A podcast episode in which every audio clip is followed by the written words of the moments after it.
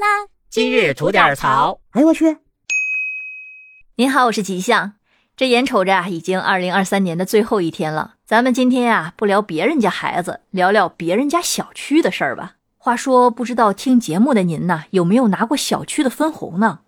估计猛一听啊，您可能跟我的反应差不多，都想着这小区还能有分红？哎，还真的有。就在浙江杭州的某小区，因为小区的年收入啊超过了两百万，所以决定给两千一百零六户的业主集体分红。而从业主们分享的视频还有图片中能看到，小区的家家户户呢都可以领到一桶食用油和一个知名品牌的清洁三件套礼盒。虽然当天的气温非常的低，但是近千人聚集在一起啊，那是非常的热闹。不但有礼品拿，还有节目看呢。因为小区当天还特地搭起了舞台。什么相声、魔术、戏曲、舞蹈、歌曲，那是应有尽有。据业委会的工作人员说呢，今年已经是他们分红的第二年了，而当天正是今年小区分红的启动仪式。而截止到目前，已经给近千户的业主发放了分红，而剩余的也会在两个月内全部发放完毕，并且对于长期在外地的业主，业委会呢也会通过邮寄等方式将礼品寄出，那是非常的贴心。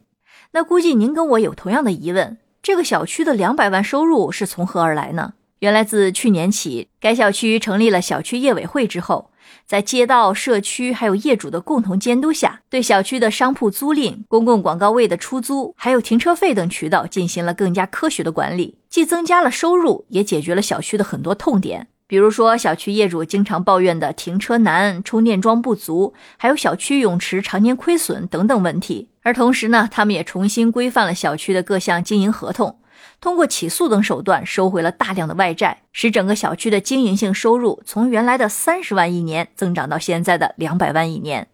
而除去日常对于小区公共设施的维护和升级，今年小区呢还花了一百五十万对监控系统进行了改造。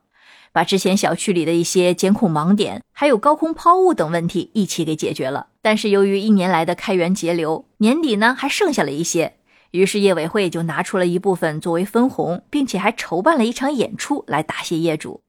听到这里，您是不是跟我一样感叹？哎呀，真的是别人家的小区啊！但不得不承认，现在借用这种成功模式的小区呢，其实已经是越来越多了，这就是非常积极的一个信号。而大家对这类事件的讨论，也展现了对小区管理者努力的认可，还有对我们业主利益的关注。当然了，在具体的操作和管理中，还是需要保持公平、公正和公开，以实现小区的长期可持续发展。总之呢，希望未来我们不会把类似的事情再作为个案进行讨论，而是成为我们生活中的常态。